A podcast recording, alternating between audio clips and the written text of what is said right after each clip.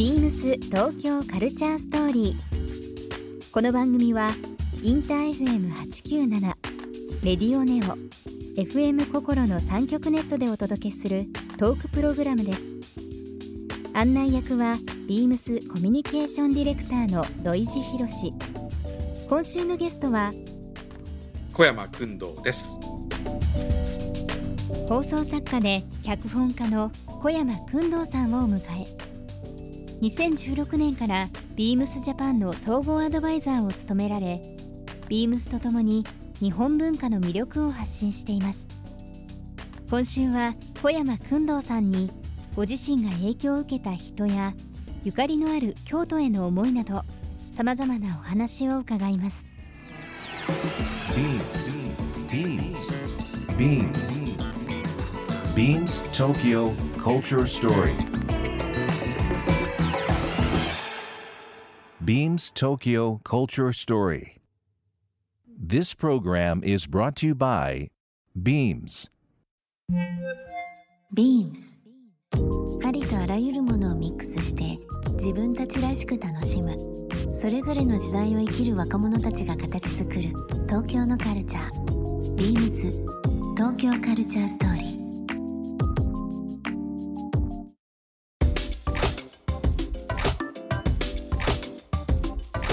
あの小山君堂さん、まあ、下鴨茶寮の代表をされているということもあったりですとか京都芸術大学の副学長ということで本当に京都には本当にあのお仕事もそうですし、まあ、プライベートでもよく行かれるということも伺っておりますけどもはい。あのさまざまな先ほどお話しいただきました、えー清滝というえー集落の話もそうですけどいろんな人いろんな場所での経験体験っていうのがあるかと思いますけどもはい。まあ、昔最近でも構いませんがちょっとこう京都で出会った気になることとかものって最近こう思い出されることってありますか？なんでしょうね。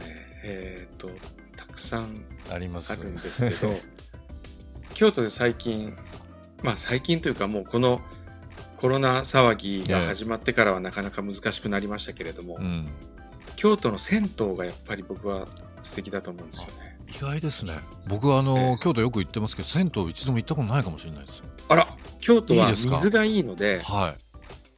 銭湯がめちゃくちゃいいんですよ。あそうなんですか。ちょっとええ。イメージなかったです。あまり。そうですか。はい。あの東京の銭湯結構たくさん東京もありますけれども、ね。えええ。京都の銭湯もなあのなかなかなクオリティでえああそうですか。水の質がいいですね。えそれとあと僕がよく行く柳湯っていう三条にあるんですけれども。え京都の三条ですね。はい。はい、三条にある柳湯。これは、うん。えー兄弟でええ。2人で経営されてるんですよ、ええお兄ちゃん、えええ弟。もう共に70前後ですけれども、えでこの2人がすごく面白くてえはい。ゆるい感じなんですよ。お二人が。なんか京都人っていうとちょっと気難しいなんかイメージとしてはなんかありますよね。うん。ここの2人はですねなんかうん。すごくユーモアがあってゆるくてうん。例えば柳湯でトイレに行こうと思ったらうん。男湯からしか行けないんですよ。女性の方がもしお手洗い行かれるってトイレ行きことであればたいって言った、時に男湯抜けていかないと。男湯の脱衣所の中を女性が通って、ええートイレに行かなけえればいけない。ええ老舗のあのー銭湯なんですかね？そのそうですね結構もう佇古い昔ながらの銭湯昔ながらの。それであの女性スタッフが行った時も、うんすいませんトイレ貸してくださいって言ったら「あこっちよ」とかって言われて「うん。えここっちですか?」って戸惑ってたら「あ全然大丈夫行って行って」って言われてえ「いやあの私そっちが大丈夫でも私が嫌なんです」って言う間もなくなんかこう そうなんですか。着替えてる男性の間を通ってトイレに行くっていう、えーまあそんな緩い銭湯なんですけど、うん。あの大体いつも11時45分に閉まるんですよえっ、と午前の11時45分ですか？あ夜ですあ夜夜の11時45分。はい。はいで僕はいつも11時半ぐらいに行くんですよ夜中の夜のはいお食事そうすると取られてからで大す。体上がる時はうん皆さんも上がって最後の一人になるんですけど、はい。最後の一人になってる頃に、あのーこのバンダイのおじさん2人が、うんちょっと飲んできますか？とかって言って であの自分で自分とこの冷蔵庫から缶ビールかなんか持ってきてえそれで脱衣所の椅子を机代わりにしてそこにあぐらかいてあ。あのーいいね。みんなに飲むんですよ。なんかあの清滝のおばあさんの話もそうですしこの柳家の番頭の方のもそうですけど工藤さんって何かこう特別なやっぱり魅力ってあるんでしょうね。人を引きつけてこうないかにもこう家族というか身内になるというのもあれですけどたまたまなストーリーかもしれませんけども なんかあの想像つきます。そこで何話されててどういう風な感じで盛り上がってるかでも僕あのその銭湯にあの、ええ。よく銭湯に洗面器とかキープする人いるじゃないですか。はいありますのねシャンプーとか洗面器をキープしておく、そういうシステムが銭湯にあるんですけど、まさか工藤さんもそこには。僕はあのそこに洗面器はもちろんですけど 洗面器と石鹸とシャンプーに加えてえワイングラスとえはい。ワインをキープしてます。はあ銭湯に。銭湯に、それちょっと新しいですね。ええ。今銭湯ブームとは言いつつもでそのフレーズはちょっと初めて聞きましたよ。ええー三条の柳湯ですね、まあ、あのこのラジオ関西の方でもよく聞かれてる方多くいらっしゃいますのでぜひちょっと柳湯チェックしていただければなと思いますね。あの そのもしかしたらこれが小山君堂さんの洗面器なんじゃないかとか 桶なんじゃないかっていうふうに思う方もいらっしゃるかもしれないですけど。工藤さんがこうまあお仕事が多くてですねなかなかその一日京都っていうのはないかもしれないんですけども仮に一日お休みでしたという時に、はい。まあ、この柳湯を入れても構いませんけども朝昼晩の行動ってここ行ってここ行ってここ行ってっていうのがあればどういうふうなこの夏ですね、夏ですか？えー初夏ですけどもどういうふうなルートで行かれたりしますかね？初夏はまずですね、ええ。あのー岡崎近辺。はい岡崎。はい、あの、はい。平安神宮を中心ことですね。した岡崎の近辺ですね、あの南禅寺があったりしますけれども、はいありますね。今年京セラ美術館っていうのがはい。リニューアルオープンしました。素晴らしい美術館ですよねこちらね。京セラ美術館、うん。はい、あのまあ今までは京都市美術館だったんですけれども、で京セラ美術館が非常に綺麗になりまして、うん、今庭に杉本博さんの茶室が置いてあります。杉本博さんの。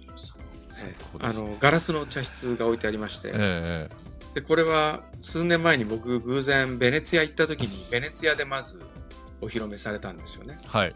でベネツィアから、えーっとベルサイユ宮殿にあルーブル美術館かルーブル。なベルサイユ宮殿、はどっちかすみません忘れたんですが、うん。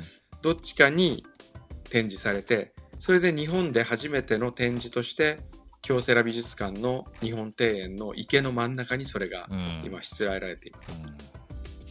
朝ので散歩これがなかなから朝ええ写真に撮ったりするとすごくかっこよくてですねあのちょうど東山から朝日が昇ってきて、うんそれのうん。ガラスの茶室にその光が差し込んでそのガラスの茶室の佇まいが、えーっと静かに鏡のような池に映りましてあのインスタ映え。ちゃんとそこまでお考はえいただいて。インスタ映えってことがもう言うこと自体恥ずかしいんですけどすごく 工藤さんからインスタ映えは聞こえると思いませんでしたけどね。ええ その京セラ美術館に屋上ができたんですよ、こあのリニューアルそうなんですか今回。はでその屋上というのがい。うん。誰でもいつでも入れる入場料を払わなくても入れる場所でしてなる朝ほど。あの早朝でも入れるんですねあそうなんです。囲いはなく行けるんですね。囲いはなく、ええはいでそこから見る京都の東山のうん。山並みってのが、うんなかなか京都高い建物ないのでねそういう展望台的なところがないので、うん。そこは素晴らしく朝行って、ああいいですね。えー山でも見ながら体操するとすごい気持ちいいです。いいですねお昼時になりました。お昼の時はやっぱりあの夏だったらえ冷たい麺どうですかね？えいいですね。えちょっと時期的にもちょっと喉越しいいものを食べたいですしね。冷たい麺ってはい。いいですね、これあどこですか？の大徳寺の近くに、はい。あの京都の人の間ではすごくもう有名なんですけどね中華の堺っていう冷麺ですね。あご存知ですか？僕堺好きなんです。ええ、堺の冷麺めちゃくちゃ美味しくないですか？美味しいですよね。ええ。まあひ言ってみれば冷やし中華ですけど、うん。京都では冷麺冷麺って言いますもんね。であれ取り寄せできるのご存知ですあか取り寄せ知りませんでした。あれできるんですね。取り寄せあれ堺の冷麺の取り寄せがなかなか良くて。あーもうまさにほぼそのま今ま今ちょうどいいですね。あ通販にてあのつあのウェブサイト見るとちゃんと出てますね。もうほんと工藤さんから出てくるのっていうのがもうプラス何か情報があるから大好きですいつも。通販。まあでも今本当にあのなかなかこうご自宅でもあのちょっとこう自炊に飽きたとかちょっと違うもの食べたいなっていう方も多くいらっしゃいますからね。こういう通販情報とか非常にありがたいですよねビームス東京カルチャーストーリー。ゲストにもプレゼントしました番組ステッカーをリスナー1名様にもプレゼント。ツイッターでインター FM897 のアカウントをフォロー。プレゼントツイートをリツイートするだけでご応募できます。また番組への感想は「ハッシュタグビームス897」「ハッシュタグビームス東京カルチャーストーリー」をつけてつぶやいてください。もう一度お聞きになりたい方はラジコラジオクラウドでチェックできますビームス東京カルチャーストーリー明日もお楽しみに beams ビームス宣伝統括部のパクリナです。YouTube 公式チャンネル、ビームスブロードキャストで、ビームススタッフの暮らしや趣味を紹介する動画シリーズ、ビームスアットホームビデオを公開しています。スタッフそれぞれが思い思いの方法で撮影編集しています。今後も不定期に更新されていきますので、皆様ぜひご覧ください。beams 東京カルチャーストーリー Beams Tokyo Culture Story. This program was brought to you by Beams.